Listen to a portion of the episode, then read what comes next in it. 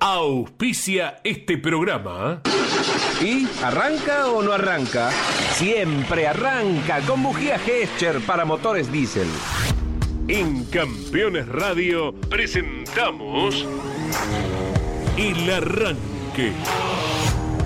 Para comenzar el día con buena onda y muy bien informado. El Arranque. Entrevistas con los protagonistas, historias, toda la pasión del automovilismo y el humor inconfundible de Luis Landricina. El Arranque. Con la conducción de Andrés Galazo y la participación de Leonardo Moreno e Iván Miori. El Arranque.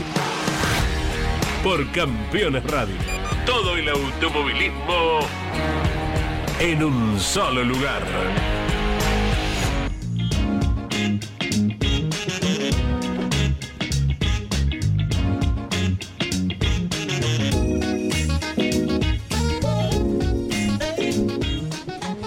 Hola, buen día para todos. Vamos promediando la semana y a medida que avance el reloj hoy ya se irán acelerando los preparativos para que cada una de las categorías argentinas se vaya dirigiendo rumbo a los respectivos escenarios.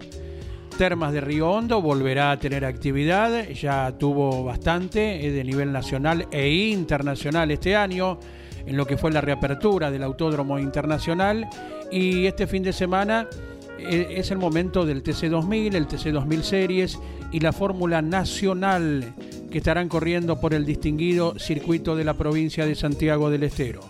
Mientras tanto, se irán acelerando los trabajos en cada uno de los equipos y talleres con miras al festival completo en el Mouras, porque en esta ocasión, luego del paréntesis, por razones técnicas, la colocación de los halo protectores, vuelve la Fórmula 3 Metropolitana, pero el espectáculo central estará con las TC Pickup y previamente a ello la actuación del TC Pista Mouras y el TC Mouras, así que tendremos un fin de semana a toda actividad. Por Campeones Radio el próximo sábado desde las 14 por Continental de 17 a 18 y ni hablar el domingo, eh, como de costumbre, en los horarios habituales de 8 a 15 para conocer al momento lo que ocurre en los dos escenarios descritos. Hola Leo Moreno, buen día. ¿De qué se trata esta primera parte? ¿Cómo estás, Andy? Buen día, Ale. Buen día para todos, compañeros, compañeras, audiencia, audiencia. Em, le agrego la Fiat 1 Asociación Estándar Mejorado, que va a estar en La Plata también acompañando al resto de las categorías.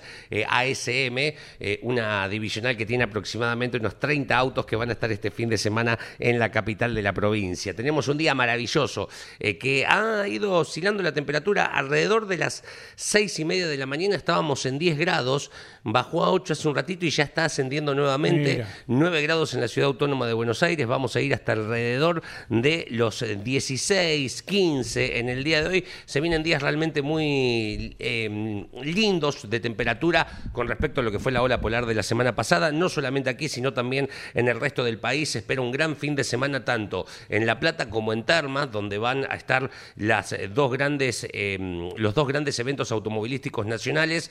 Eh, con temperaturas que van a oscilar inclusive en termas de Río Hondo por encima de los 23, 24 ah. grados. Para, es más, hoy tenemos temperaturas de 23, 24 grados en termas de Río Hondo. Así que prepárense porque va a estar realmente muy lindo y comienzan también a aflojar un poquito las, eh, los bancos de niebla, de neblina que hemos tenido muy intensos en estos días, por sobre todo aquí en la zona metropolitana.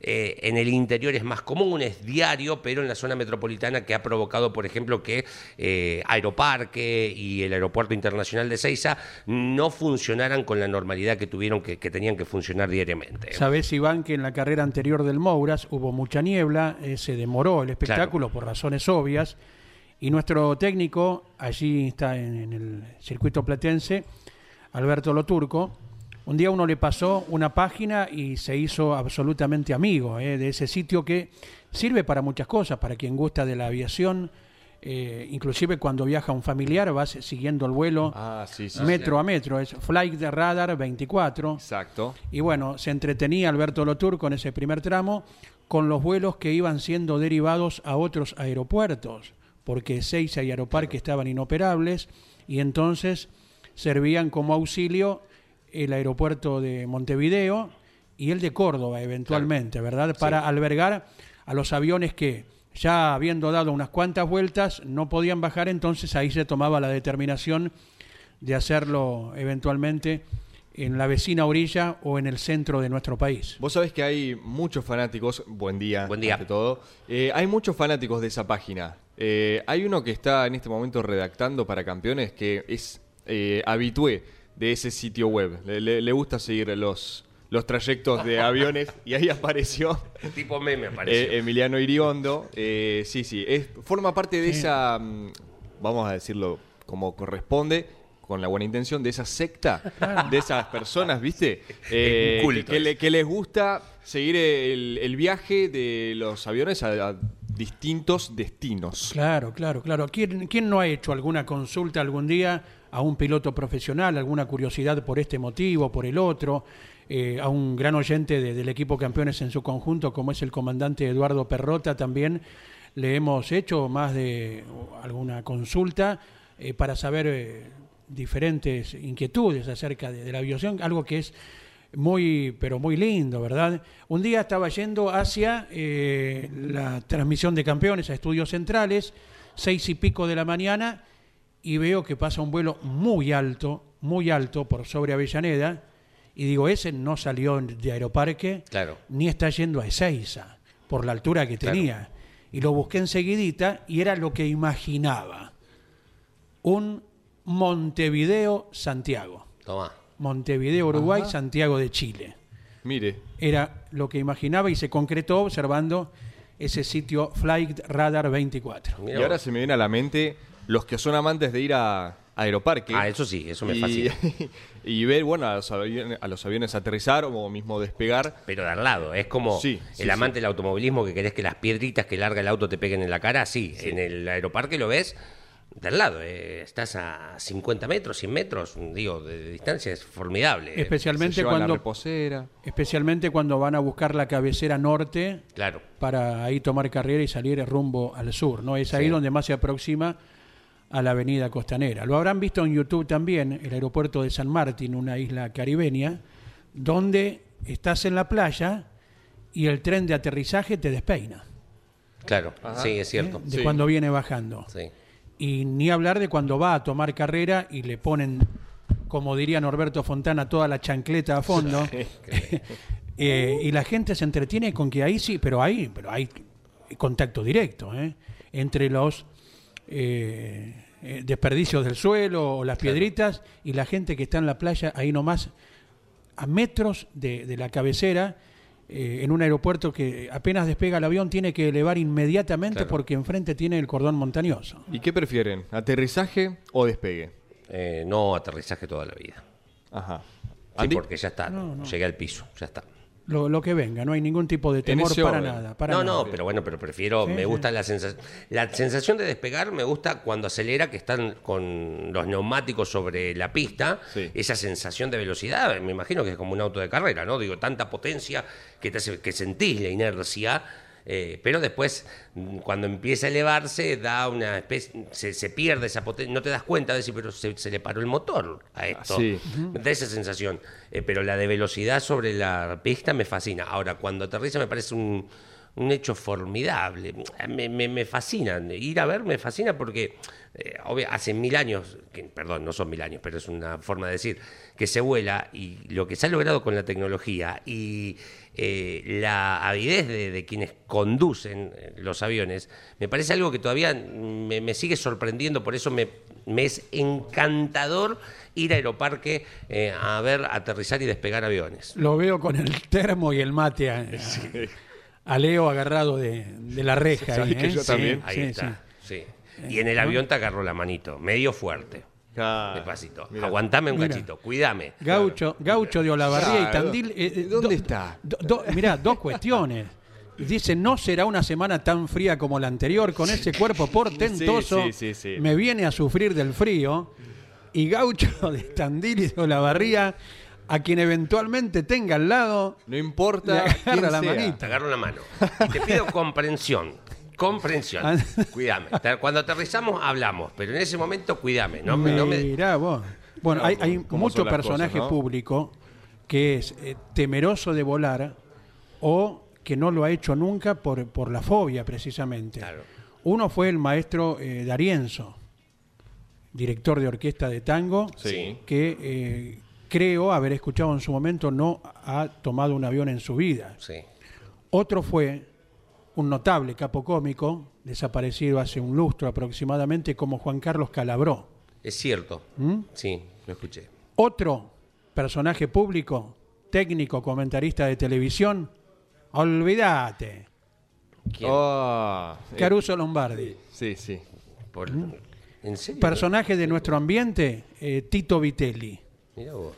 Y si bien ha volado, y él hubiera preferido manejar él, porque se ve el volante en manos de otro no le inspiraría mucha confianza, eh, Juan María Traverso. Mira. Ah, sí, lo escu- ayer me miré justo el libro de- del flaco porque cada tanto me gusta y, y cuenta de eso, de que Ah, su ¿sí? temor ¿Viste? es que dice que arriba del avión le podés hacer lo que quieras, Sí, porque sí. es... mm, Se, se ablanda. Sí, exactamente. Sí, lo, lo escuché. Ayer justo, es, es el libro que está muy lindo de, de Teis Sport que van al galpón. Eh, a mí me da también, pero es la- eh, me siento muy orgulloso de mí en muy pocas cosas en esa es de haber enfrentado esa fobia porque es la que me permite decir, bueno, quiero ir a conocer esto, quiero ir a conocer aquello, quiero optimizar tiempo para ir, eh, a Salta podés ir en auto, ¿no? Digo, a Mendoza también, pero lo que, cuando vos tenés poco tiempo de vacaciones, eh, optimizás un montón, Claro. de, de- de- no solo de, tiempo, sino de descanso, de, para disfrutarlo. eh, y bueno, eh, hay que enfrentarlo, hay que enfrentarlo porque lo que hay del otro lado es formidable, del otro lado del avión, donde llegás, siempre es formidable. Claro que sí, claro que sí. Con las extensiones que tiene nuestra Argentina, lógicamente, Claro.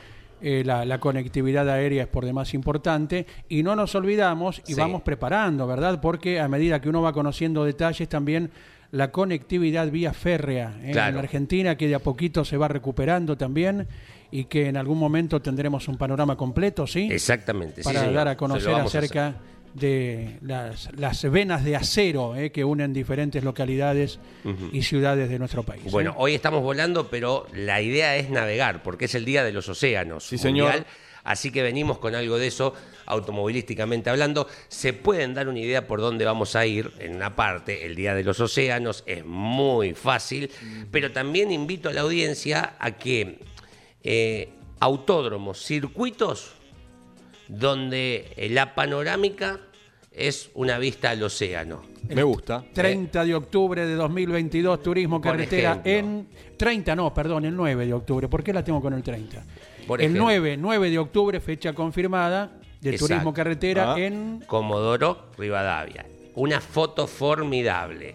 ¿Dónde más se ha visto en la Argentina el, el mar, el océano, ¿no? ¿Dónde más? ¿En qué, ¿En qué momentos de la historia se ha visto? No hay muchos casos, no hay muchos casos. Porque a ver si el autódromo de Mar de Ajó, no, tenés que mm, subirte unos cuantos pisos 3 kilómetros. para ver el océano. No, digo que salga en la foto, como esto, como Comodoro Rivadavia, como el ejemplo que acaba de dar Andy. Esta cuestión. Hay que rastrear, ¿eh? Hay uno a nivel internacional donde corren las motos. Eh, aquí en la Argentina. No, no, a nivel Ah, no, a nivel no, pensé- Phil- Phillip Island, sí, en exacto. Australia. Bueno, busquen in- internacional, traigan todo lo que quieran. Nacional por- e internacional, vale. Sí, no, Listo. por supuesto, no, por supuesto. ¿eh? Ahí Pero tiene la Hubo un- un evento especial en la Argentina, en una de las ciudades más importantes que tiene nuestro país, eh, que lo vamos a traer a colación. Y dado el día de los océanos, eh, ¿puedo hacer un pedido? Por supuesto. Eh, para beneplácito de Ariel de Verazategui, que siempre está atento a la Sí. música.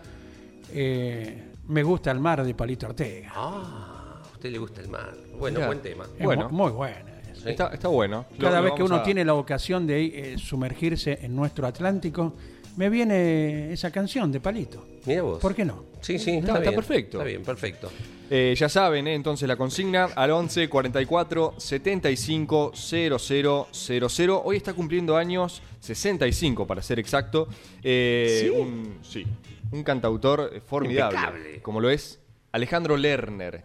Y lo traemos, por supuesto, aquí al arranque con uno de estos. Es un tema conocidísimo, Sí. pero una versión actualizada. Ajá. Y la canta con quien ha sido noticia hace un par de Sí. semanas, que es el que están escuchando, Roger King. Es un chico eh, del género del trap que ha cantado, ha reversionado esta canción que se llama Después de ti y suena en el arranque. camino me ha enseñado, no hay pecado más terrible que no haber sentido amor. ¿Qué es lo que pasa si todavía estoy vivo?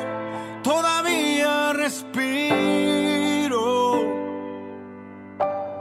¿Cómo entregarme de nuevo en cada suspiro? Después de ti, Mm, Después de ti ya no hay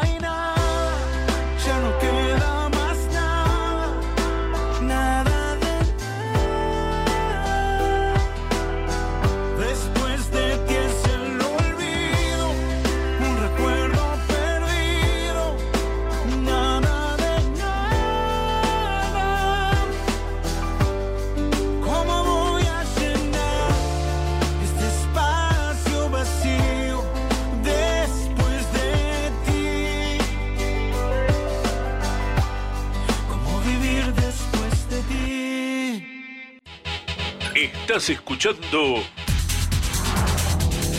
El Arranque por Campeones Radio.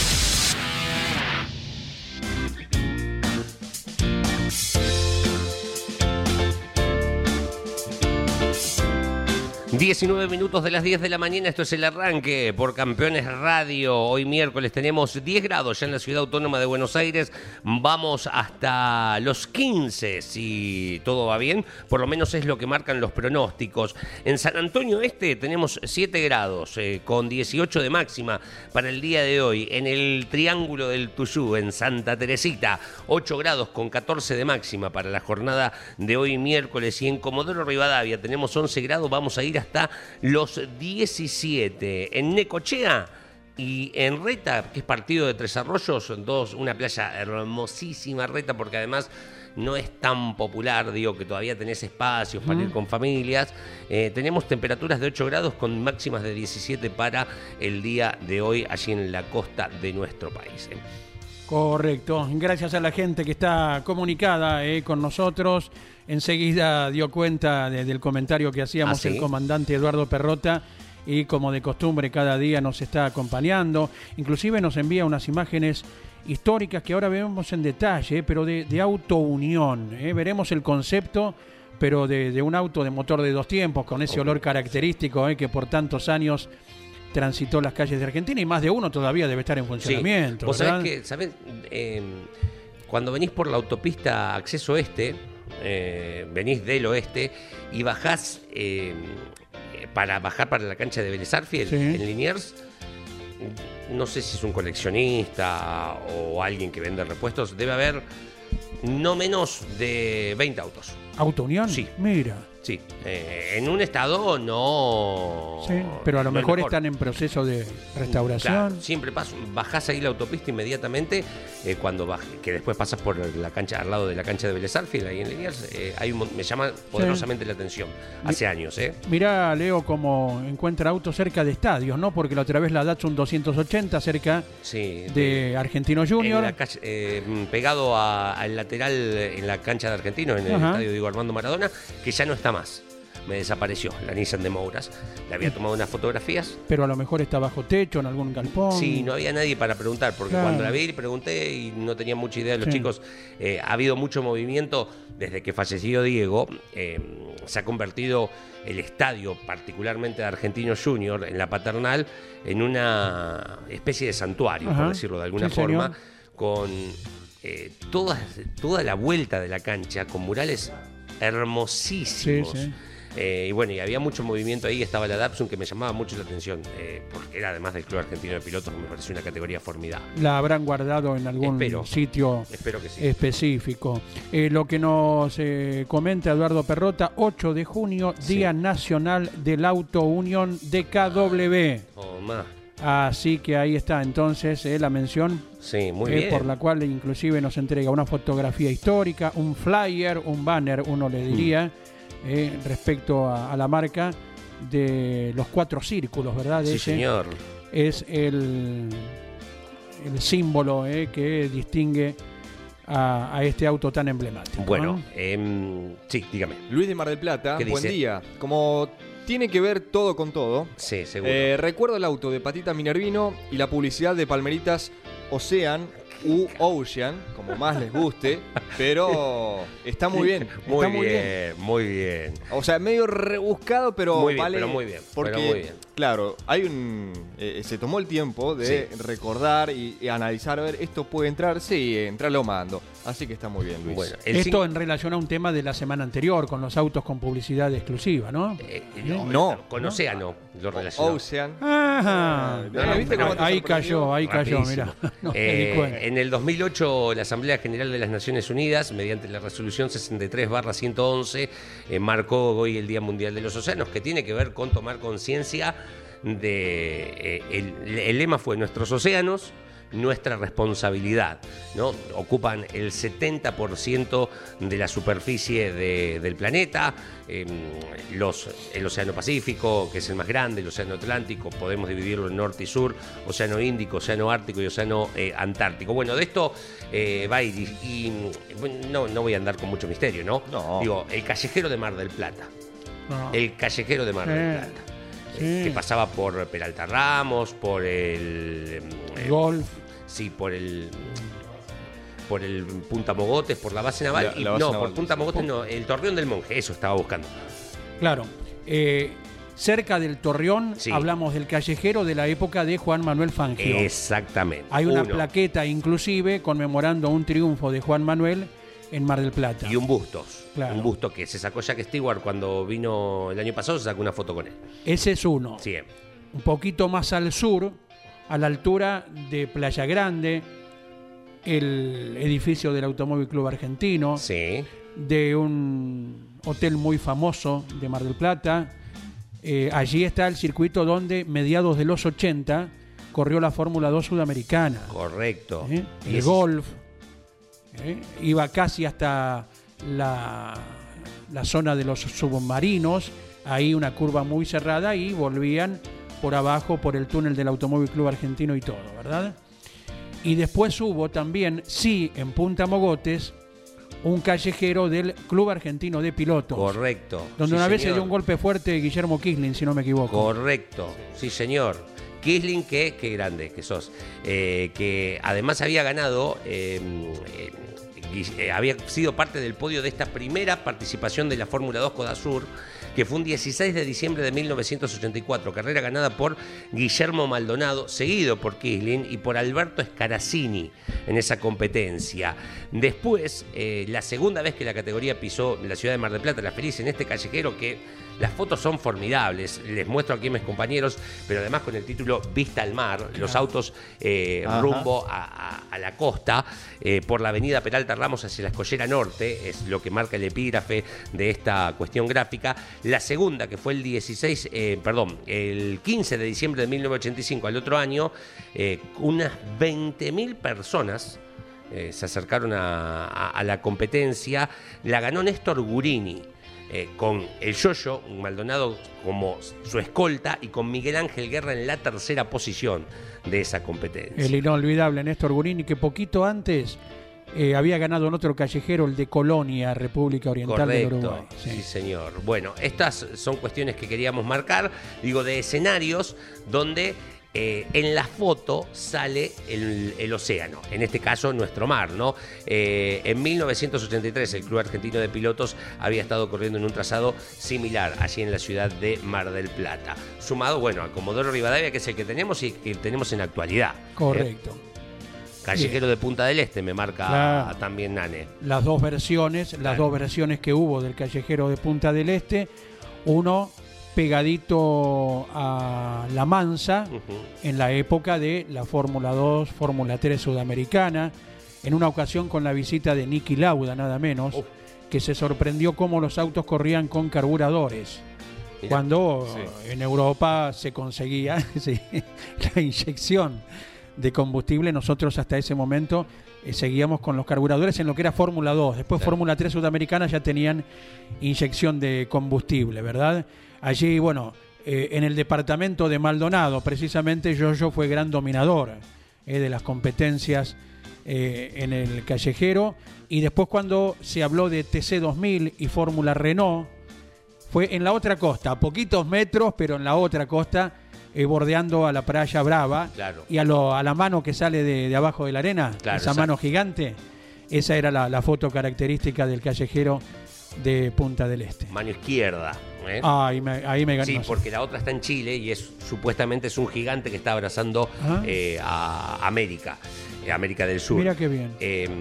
La Brava eh, tiene que ver con respecto al mar, ¿no? Es la, la costa del mar y la Mansa es la costa del el río, que en realidad se une con eh, es eh, la unión del río de la Plata con, con el mar, con el, con el Océano Atlántico, ¿no? Me quedé pensando en la, en la consigna. ¿El autódromo Mari Valle tiene vista? No, No, no. no, no, está a 15 Trelew. kilómetros de la Ajá. costa. Sí, sí, Treleu. Estaba- Claro. claro. estaba pensando Claro. en alguna fotografía, pero se me habrá cruzado con el de Comodoro. Claro, ahí vas por la ruta 25 y 15 kilómetros está Rawson, la capital de- del Chubut. Exactamente. Eh, busqué y, o sea, si bien hay eh, Mar de Ajó, bueno, lo, lo traje como ejemplo, ¿no? Digo, eh, escenarios, inclusive eh, cuando se ha transitado la ruta también, eh, no, no ha habido paso, porque Santa Teresita también, eh, bueno, está prácticamente a la misma distancia que el autódromo, eh, más allá que es en Mar de Ajó, en Santa Teresita, digo, es, vos te tenés que meter eh, un par de kilómetros hacia el lado de la costa mm, para meterte al pueblo, entre comillas, ¿no? La, la interbalnearia, era Claro. la, la- la ruta exactamente. Se inauguró con una carrera de TC, precisamente En la diciembre. interbalnearia con un diluvio, sí, sí. Formidable. Vamos a ver, eh, va a llegar diciembre, en algún esa carrera la va a marcar eh, Jorge cuando, si estamos en, en diciembre, si estamos en el aire, porque es el aniversario de esa competencia, me parece algo formidable que el turismo carretera, una cosa es el TC de los 40, del 50, del 60, que habría camino al andar, si se quiere, pero que eh, esto fue, creo que en, el- en la década del 80, que inaugure una ruta del turismo de carretera me parece un montón y de lo que marca de lo importante que es el TC, no solo en la historia del deporte argentino, sino en la historia cultural de nuestro país. Y por algo es la categoría más longeva de, de- de la historia. Eh, bueno, y hablando, traigo un poco de, Sí. de- de actualidad, vinculado también a la historia del TC, porque uno dice TC y uno recuerda el Galvez. Claro. Y una de las noticias que se ha dado a conocer esta semana es que el propio presidente de la ACTC, Hugo Mazacane, ya confirmó el Autódromo de Buenos Aires para Sí. el año que viene. Correcto. ¿sí? Así que el Galvez vuelve al calendario TCista en el 2023. No se sabe el mes, pero ya lo importante es que Claro. está asegurado.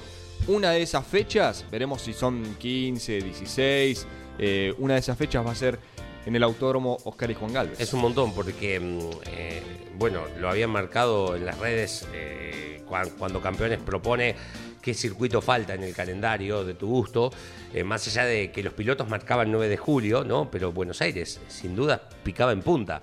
En, Sí, de hecho, lo- de, al menos de, de los que vivimos en la provincia de Buenos Aires y en la capital Claro. federal, ¿no? Digo porque nuestro país es gigante y por ahí el salteño dice, no, a mí el que me gustaría que falte es Martín Miguel de Güemes, que falte. Por faltaba, supuesto, digo, y está que muy bien. En el calendario, pero sin dudas eh, se han escrito páginas riquísimas de la historia de nuestro automovilismo y del TC, con Ya. definiciones apasionantes. Y como comentábamos, cuánta gente eh, eh, de Ciudad de Buenos Aires y Gran Buenos Aires que no puede Claro. Siquiera a lo mejor irse hasta el Roberto Mouras, que tampoco está este año en el calendario al Claro. confirmarse Comodoro Rivadavia, ¿verdad? Eh, cuánta gente eh, está carente de, de ver a su gran pasión eh, en vivo, ¿no? In situ. Así que cuando se corra a Buenos Aires, esperemos sea con el suceso que todos esperamos por la gran cantidad de espectadores eh, que potencialmente rodean el escenario. ¿no? No, y es que además eh, la, historia no se escribe sola. O sea, el trazado de Buenos Aires eh, ha tenido un millón de, capítulos porque más allá de su característica como circuito, que es un trazado veloz que tiene eh, variantes únicas como una horquilla, una chicana, un curvón espectacular, cuánto, cuánto espectáculo ha Sí. brindado a lo largo de la historia. Por eso es tan querido el Galvez. Formidable. Porque uno puede tener una plaza hermosísima y quizás con el correr de los años las carreras no han sido de las mejores. En cambio, en el Galvez siempre brinda buen espectáculo. Y recordamos el de mayor promedio que pueda presentar el calendario. ¿eh? Bueno, no es poco eso. Claro. Al eh, chicanearse tanto eh, Rafaela, Claro. eh, Buenos Aires, con más de 220 para la pole. Después buscamos el Sí. dato concreto de la última, Sí. cuando se hicieron varias carreras seguidas inclusive, ¿no? Cuando se iba re- reanudando la actividad en la pandemia. Pero 220 por ahí anda, sí. Y es, es importante lo de la vuelta de, de este circuito. El otro día lo veía eh, en un tuit que publicó Sergio Tenaglia. De cómo a lo largo de, de- de estos años la provincia de Buenos Aires fue perdiendo terreno. Claro. Y uno, está bien, eh, no para entrar en cuestiones políticas, pero claramente el apoyo de ciertos eh, gobernadores de otras plazas que quieren recibir al turismo carretera, esta eh, puja constante que hay entre eh, correr en Buenos Aires con lo que es el gobierno de, de la ciudad, las trabas que puedan existir o no. Más allá de eso, ¿cómo fue perdiendo terreno? El Galvez tenía, ha tenido hasta tres fechas eh, Claro. por calendario. Ha tenido el Coronación, que la última fue en 2014 con el campeonato de Rossi. Sí. El último Coronación en el Galvez. Cuando ganó Martín Ponte la última vez con los motores varilleros, sí. Sí, señor. Esta vez, sí. Eh, y bueno, es, muy, muy interesante cómo con el correr de los años, de tener tres, pasó a tener dos, después una, eh, años a no tener nada, Ah. y así constantemente. Claro, y, y en esta cuestión la, la provincia de Buenos Aires, eh, en un momento estábamos al revés y que también estaba mal, ¿no? o sea, mal, que es- eran Sí, sí, unitarios y 90% federales. Acá, en la provincia de Buenos Aires, repartidas entre 9 de Julio, La Barría, Balcarce, Mar de Ajó, eh, y Buenos Aires momento. mismo, La Plata, y, y afuera había que esperar Río Cuarto y, y Rafaela y pará de contar. Y hasta que apareció Paraná de vuelta, pará de contar. Hoy estamos al revés. No hay carrera en la provincia de Buenos Aires, sacando San Nicolás. eh, no hay carrera en la provincia de Buenos Aires. A lo que eran eh, particularmente es- esos años. Estoy buscando rápidamente eh, algún calendario. Río Cuarto fue en su momento el faro, porque llegó a tener dos, tres carreras, dos carreras en un año, por ejemplo, en el año 1994. Pero en el 95, escuchen el calendario: Santa Teresita, Balcarce, Bolívar, Río Cuarto. Ahí una salís. Buenos Aires, Bolívar, Balcarce, 9 de julio, Rafaela. Buenos Aires, Balcarce, Río Cuarto, ese año tuvo dos. Ajá. 9 de julio, Punta de Indio, Buenos Aires. Punta Indio y Buenos Aires. Sí, o sea, sí. dos carreras afuera nada más Claro. en Río Cuarto. Y- y una en y una en. Rafaela. Y una en Rafaela. Sí, claro. sí, sí. Eh, y ahora la taba está del otro lado. Que eso también estaba. De un equilibrio, alguna para el, para el de Olavarría, para el de Tandil, para el de Azul, para el de Benito Juárez, de poder decir, porque todos tienen ganas de ir al Claro. TC. Eh, quiero una que, que no tenga que gastar tanto en combustible, una. Sí, sí, siguen pasando las fechas y uno se pregunta de Olavarría. Olavarría. Eh, ponele que no al TC, bueno, por H, por B, lo que sea. eh, una fecha del Mouras y la Fórmula 3 en Olavarría. Con las pick-up. Con las pick Con las pick-up, sí, sí. Además, Perdón, perdón. Pesucci. Por eso. Ya este año no, está todo determinado, pero eh, lo que fue Olavarría y, y dejó de ser. Sí. No Claro. sé. Siempre está igual, ¿eh? Lo No, bueno es que, que se mantiene, es- eso está bueno. actividad, el Claro. circuito está en condiciones de seguridad, no está desafectado como No. pueden estar otros escenarios, entonces el día de mañana pasa algo que lo necesitas y está ahí ese que está sentadito en el banco y que nunca te hizo problema de nada y lo Sí. llamaste y no te puso cara diciendo, ahora me llamás. Claro. Bueno, Siempre está. así pasó, volviendo al tema, con el Galvez. Claro. En pandemia, hola Galvez, ¿cómo te va? Claro. Eh, Podemos correr. Exacto. Y fue así. Exacto. La- Eh, más, la dos carreras hubo en Claro, 2020. sí, sí, sí. La mención para la gente de Olavarría, Ujú. el Automotoclub que preside el ingeniero Juan Carlos Traversa, que, y hay que reconocer que el turismo pista es el que apuesta Totalmente. y va a Olavarría, porque bueno, uno eh, destaca, no va al TC, no van las categorías de la ACTC, pero tampoco hay otras categorías Claro. que apuesten por Olavarría. Exacto. ¿eh? Por eso el turismo pista ha sabido ganar. Tiene entre por carrera entre 20 y 30 pilotos que son Olavarría, Tandil, Lobería, Necochea, eh, que me- que es muy fuerte la zona centro-sudeste de la provincia de Buenos Aires. Entonces, esa fecha, el turismo pista, eh, o sea, lo ve también esto, eh, es darle una carrera, eh, tiene, eh, ha tenido récords de, de- de parques en Olavarría, más después de los récords han ido superando, pero de arranques de campeonatos los récords los tiene Olavarría, porque eh, está tan metido el turismo pista en aquella zona que, y es tan es lo más cerca del zonal que hay a nivel nacional, porque hay muchas categorías de Fiat Uno, que viene el turismo pista y Andy, vamos a correr. Si tenemos el Fiat Uno, pero estamos corriendo en el zonal, pero vamos, sacamos la licencia y corremos, porque también no tiene trabas en esa cuestión. Eh, vos no podés decir hoy, che, quiero correr en TC. No, tenés que un montón de... Acá tenés un Fiat Uno y el reglamento te avala, pagás la licencia médica, la deportiva y podés correr, debutar tranquilamente y eso se lo da a la barría, eh, a la provincia de Buenos Aires. Vamos con algunos de los mensajes de nuestros oyentes. 11 44 75 0000. Eduardo de Quilmes aporta el autódromo de la Fórmula 1 de Zandvoort, en Holanda, al lado del mar. Bueno, ahora corre MotoGP, por ejemplo. Y sí, es Bien. más, eh, Zandvoort volvió, si no me equivoco, el año pasado Claro, al calendario claro. de la Fórmula 1. Eh, ya estaba en condiciones un año antes, pero eh, la gente de Países Bajos no quiso tener la Fórmula 1 sin público. Esperaron una temporada más que se habilitara el ingreso de gente para que observaran en ese momento la victoria de Max Verstappen, que le sirvió para más adelante ser eh, campeón del mundo, ¿verdad? Sí, señor. Y bueno, podemos sumar, por supuesto, el trazado histórico, que viene de ser la Sí, última, claro. Monte Carlo, claro está. Eh, Con mar de fondo, no con sí, sí, sí. océano. Exacto. ¿No? No, pero está, está bien. Está bien, la- está bien, está bien, está bien, está bien, está bien, está es bien. lógica Perdón. la diferencia. Perdón, perdón, perdón. Eh, después, volvemos a lo nacional. Luis de Mar del Plata recuerda cómo era ese trazado de Playa Grande. Era largando en la calle donde están las escalinatas de la Costa Galana, eh, subían hasta la avenida, de ahí a la rotonda del golf, Sí. bajaban por la curva de la base naval y se metían pegado a la base naval. Bien. Había una chicana y volvían al punto de largada. Exacto. Sí, hasta hace poco tiempo todavía estaban impresos en el asfalto los logos de la tabacalera, Claro. de tres letras que acompañaban ese momento. El auto de Guillermo Kisling, que era negro totalmente. Sí. Y también estaban los pianitos, Claro. que se fueron degradando con el paso del tiempo y todavía debe quedar algún resto por allí. Eh, recién eh, Iván decía, no sé si serán 15 o 16 fechas el año que viene, cuando hablaba de Buenos Aires. En 1965 fueron 35 carreras de turismo de carretera. Sí, sí, Tipo NASCAR. Exacto. La quinta del año recién fue la Dos Océanos, una carrera que hemos marcado, que se corrió del 17, eh, que arrancó un 17 de marzo.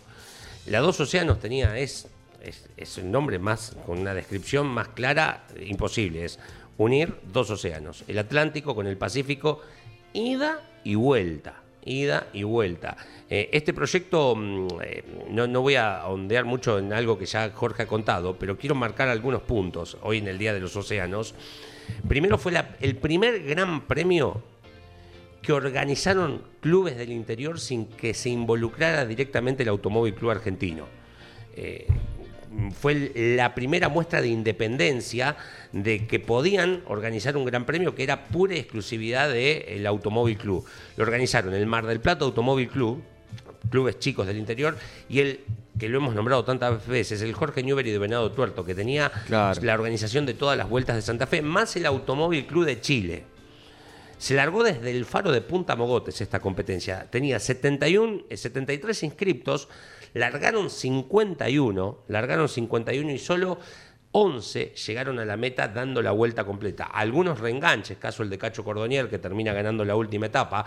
Ganar una etapa de un gran premio era como ganar una carrera. O sea, se- si bien no va a figurar en los ganadores del turismo carretera, si tenemos la oportunidad de hablar con cualquiera que haya ganado una etapa de un gran premio, eh, te lo marca como que ganó una competencia. Y así se daba por los puntos, porque en realidad entregaba un montón de puntos eh, y por lo que significaba. Porque, por ejemplo, la primera etapa tuvo 900 kilómetros. Para que se den una idea, que fue desde el faro de Punta Mogotes hasta Venado Tuerto la que gana lo Eiffel en esta cuestión que marcábamos que la CDA, que la CDA, perdón, que el ACA no lo dejaba correr en- porque le, le faltaba una pierna y que termina ganando eh, algo que se había alargado en Mar del Plata, van hacia Miramar, comenzaba Pairetti como el dominador, de Miramar van hacia Balcarce, Balcarce Tandil, Tandil Azul, Azul General Alvear, 25 de mayo y así cruzando la provincia para llegar hasta Venado Tuerto. La gana Loeffel, abandona Pairetti, es el primer gran abandono.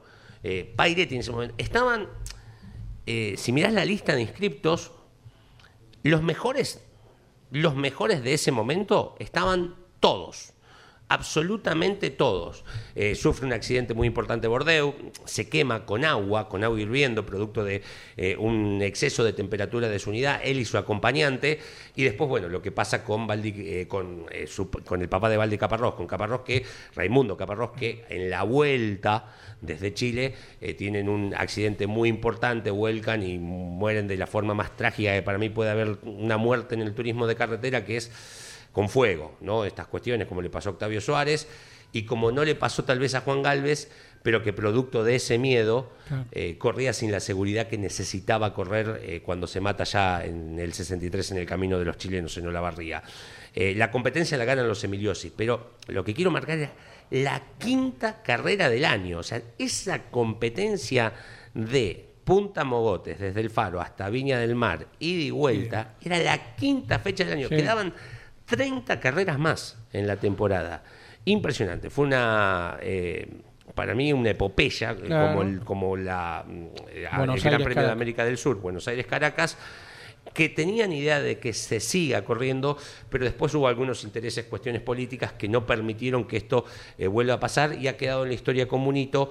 Hoy en el Día de los Océanos es la carrera. Bien, le agradecemos mucho al colega Agustín Orejas que nos envía inclusive la foto correspondiente, nos reenvía eh, la caravana del turismo carretera que ya está eh, transitando camino a los 85 años y que ha pasado por Mar del Plata. Eh, cerquita, ahí por lo que se ve a espaldas del auto de Ugalde viene una caravana ya, una fila india de varios autos más y en la zona de la Perla, si no me equivoco, cerca del monumento de Alfonsina Storni, allí, donde si la marejada es grande te salpica y tal vez salpicó a los autos del TC que van camino a, Santa Rosa y allí a transitar gran parte de la Argentina. 11 44 75 0000. Dentro de algunos minutos seguimos eh, leyendo mensajes de, ustedes. Ya viene Jorge Archiria para eh, remarcar las efemérides de lo que pasó un día como hoy, un 8 de junio, pero vaya a saber de qué año. Los gestos de la inocencia. Los humores que surgen sin querer, los que, que después cuando los cuentan son graciosos. Cuando alguien lo hace, inocentemente hace una cosa graciosa. Yo le voy a analizar dos o tres cosas que me las mandaron la gente. A mí me escriben y me cuentan.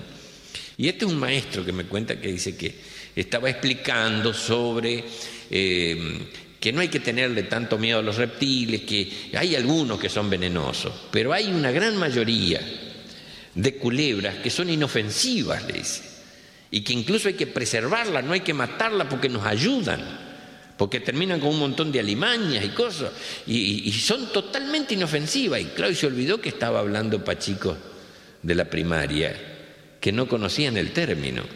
Y le dice uno, ¿y qué es inofensiva? Y ahí se, se avivó el que a veces los adultos nos olvidamos del lenguaje que tenemos que usar para con los más chicos. Ah, bueno, de paso ya lo aprenden al término. ¿Vieron que cuando van a comprar para fin de año cohetes, si no van con el papá no les venden? Salvo unas cajitas que parecen de fósforo, que sí le venden a los chicos, que son unas que se raspan y hacen un ruido. ¿Y por qué se la venden a los chicos?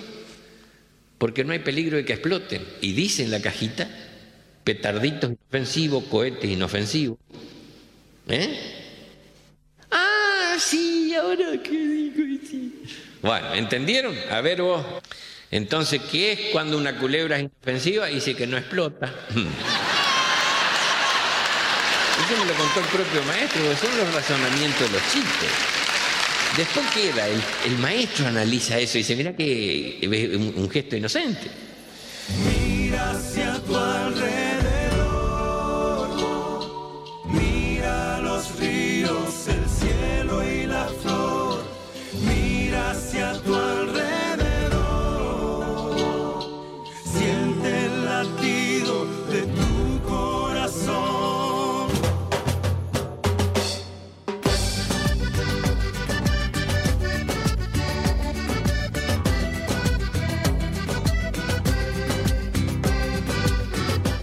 Hacia tu alrededor. Esta Ajá. otra canción tan linda, tan tantas veces escuchada de Alejandro Lerner con otra voz eh, formidable como la es la de León Gieco. Alejandro Lerner, quien hoy está cumpliendo años, por eso la Sí, referencia. nada, feliz cumpleaños, Ale.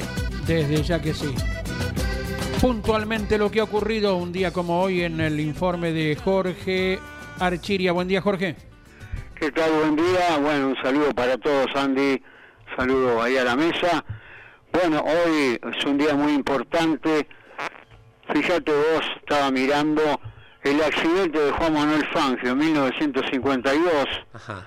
y eh, se corrió en Monza, ganó el local Nino Farina con la Ferrari, eh, y bueno, realmente sufrió un grave accidente Juan Manuel Fangio, se despistó con la Maserati, el argentino largó en la última fila luego de manejar su auto particular toda la noche, el día anterior había corrido en Irlanda probando el, el BRM, 16 cilindros, eh, eh, y bueno, a raíz eh, de una invitación que tuvo y a raíz de una tormenta perdió la combinación de vuelos y, y no llegó descansado a Monza, Claro. prácticamente no durmió y bueno, el accidente durísimo, eh, casi pierde la vida, estuvo bastante tiempo, eh, bueno, eh, se lo ve, obviamente lo pueden ver en internet, prácticamente enyesado completo, ¿no?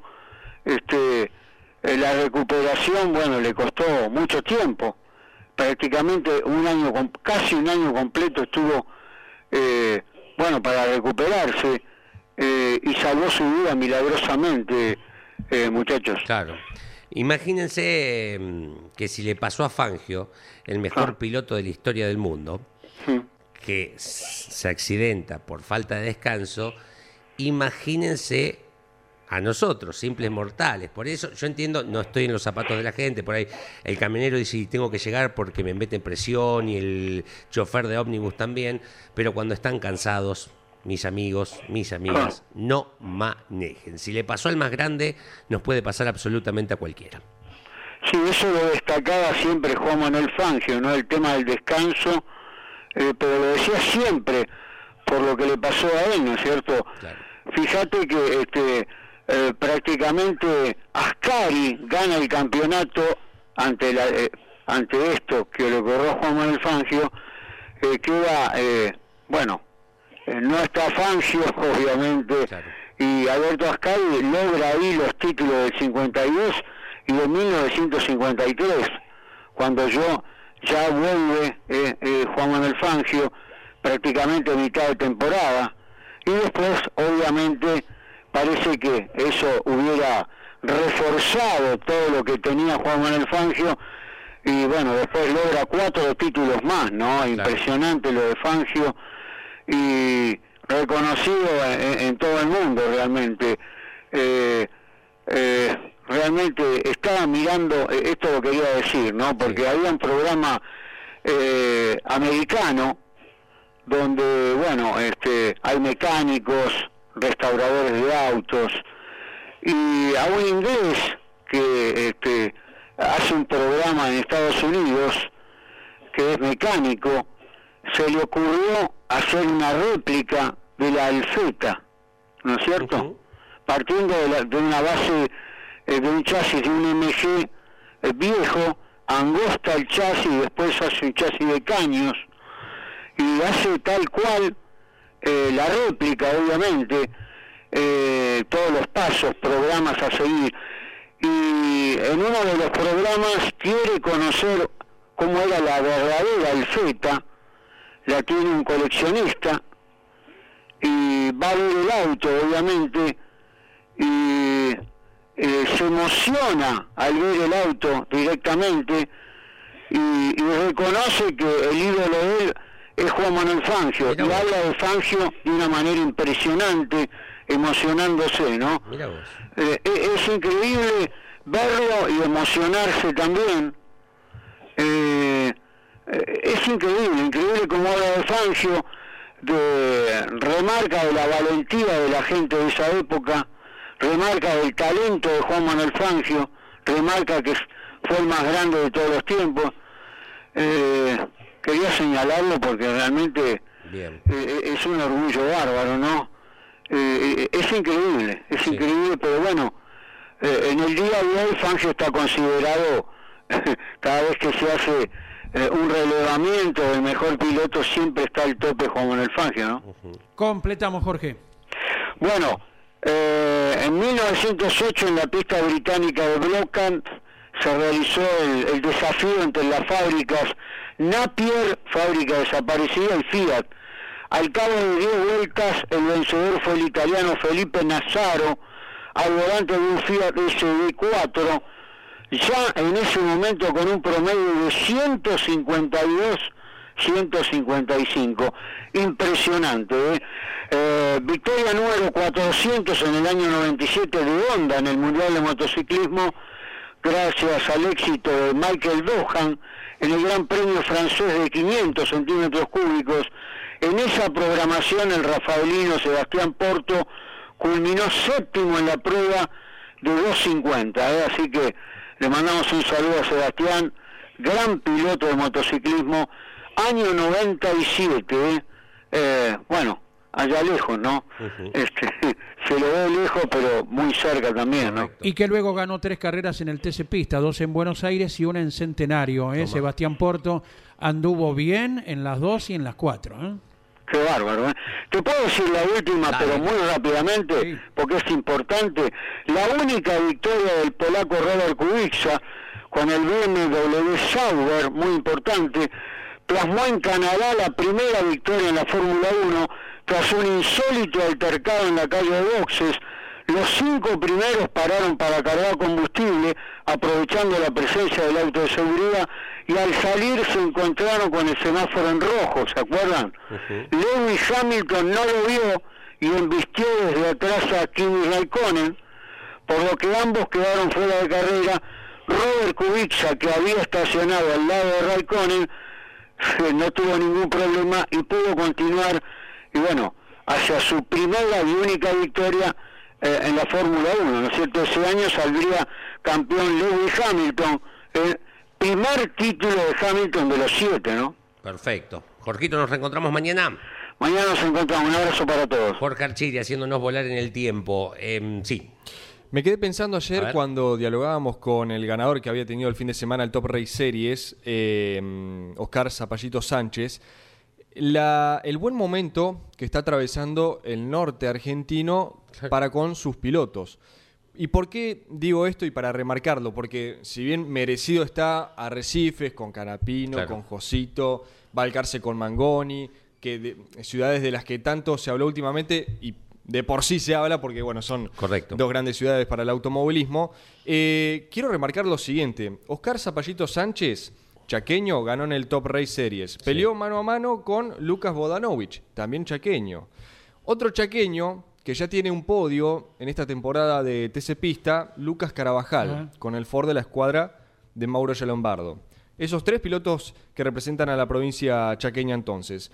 Eh, quien viene a hacer podio también en el TC Pista, precisamente la última en Rafaela, Humberto Krujowski, Corrientes. Luego también tenemos a Jeremías Olmedo, que ganó este año, el salteño, con el Ford que alista el equipo de Moriatis. En La Pampa. Sí, señor. Pista. Y si bien no viene teniendo eh, la mejor temporada por ahora, pero vaya que se lo ha nombrado a Tobías Martínez, sanjuanino. Y también quien llega este fin de semana como puntero del TC Mouras, el misionero Rudy Bunciac. Exacto. O sea, fíjense cómo Claro. el norte eh, está tomando fuerza con estos jóvenes eh, y talentosos pilotos que tiene el automovilismo nacional. Habla de la diversidad de regiones Claro, que representa, también. ¿verdad? Porque eh, es más fácil eh, nombrar provincias que eventualmente no tengan un representante Claro. que señalar las que sí aportan, ¿no? Aunque sea uno al automovilismo. Y habla también de la cantidad de categorías donde se acrecienta la posibilidad de que cada piloto se destaque Sí, señor. e ingrese en Claro. esta lista, ¿no? Eh, hoy en el Día de los Océanos, el único que no ha hablado al aire de parte de este equipo es el que realmente ha surcado los océanos, que es nuestro operador Claudio Nanetti. Claro. ¿eh? La foto de perfil de Claudio. Muy bien. ¿eh? Le contamos a la audiencia surfeando. Sí. Tendría que, que marcar algo en el aire. Sí, ¿eh? sí, venga, venga, Nane, Nane, tenés venga. que, ¿Qué significa el océano para usted? Que es surfista, Porque de alma, siempre se más dice allá que- de, de técnico. Que el océano es eh,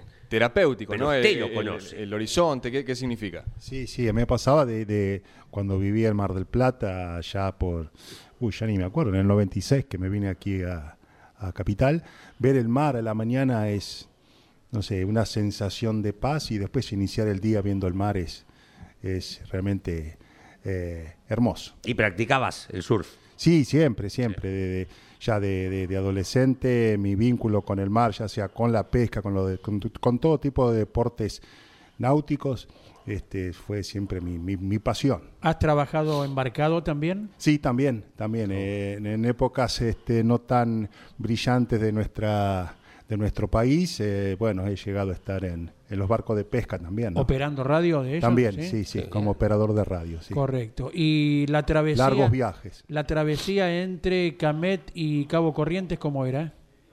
Eh, bueno, sí, yo este, la, la he hecho con tablas de Windsor, por Ajá. ejemplo. Mira. Eh, lleva- llevaba líneas de tiburón en el- para ganar a- también algunos pesos que ir mar adentro. Mira. Tenía que hablar él. de Alma de, de- de pirata. de- Sí, sí, sí, sí, sí. Desde, desde, yo, qué sé yo, de que tengo uso de memoria, yo ya, ya era- tenía que estar en el, eh, en el lado más profundo. Tenía Sí. que ser el que estaba más hondo en el mar, tenía que ser Mira. yo. Eh, ¿Guardavida matriculado, sí? No, no, no, no. Yo hice, hice un curso de, de natación y nunca, nunca he, nunca he cobrado por salvar gente. Siempre alguna vez eh, he llegado a, a hacer algún salvataje, porque bueno, Claro. llegando a algún guardavida, que, pero siempre, siempre con el mar. Bueno. Y Bueno, mi- mis, mis vacaciones son desde luego el Mar del Plata, eh, al día- lado del mar. Espectacular. Muchas Ahí, gracias. el- en el Día de los Océanos, el que más lo conoce de Claro nosotros, no sí. en esta cuestión. Eh, hoy a las 2 eh, hago un motor informativo zonal. Les Claro. quiero spoilear algo. A ver. El fin de semana en Arrecifes hubo categorías de Fedenor con invitados. En la categoría Turismo Pista 1600 ganó Matías Canapino, el líder del campeonato del TC Pista.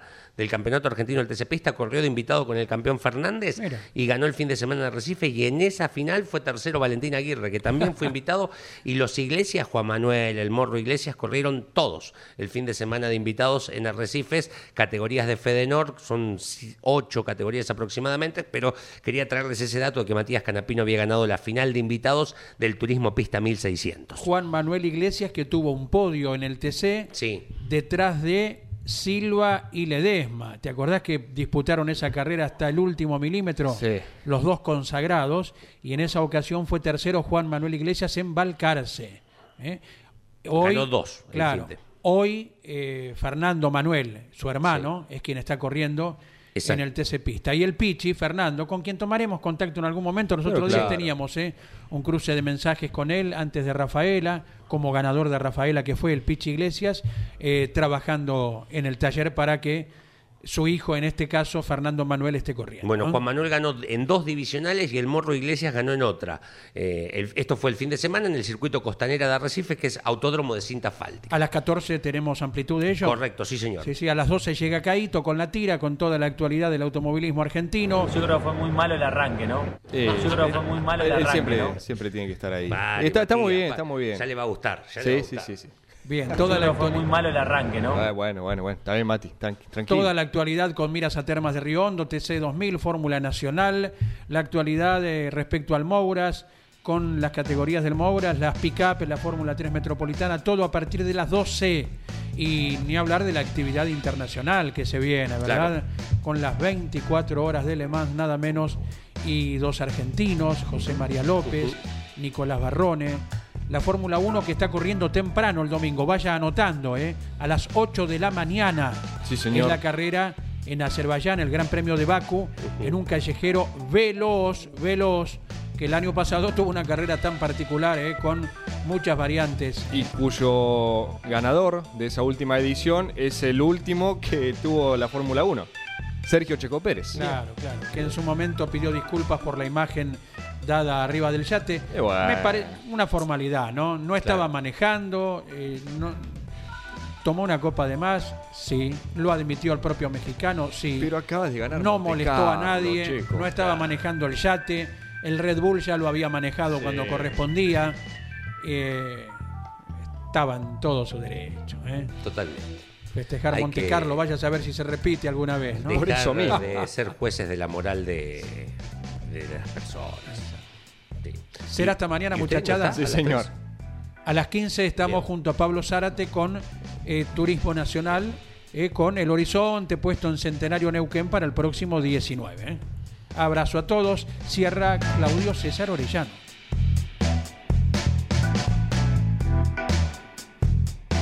Auspició este programa. ¿Y arranca o no arranca? Siempre arranca con bujía Gescher para motores diésel. Campeones Radio presentó El Arranque.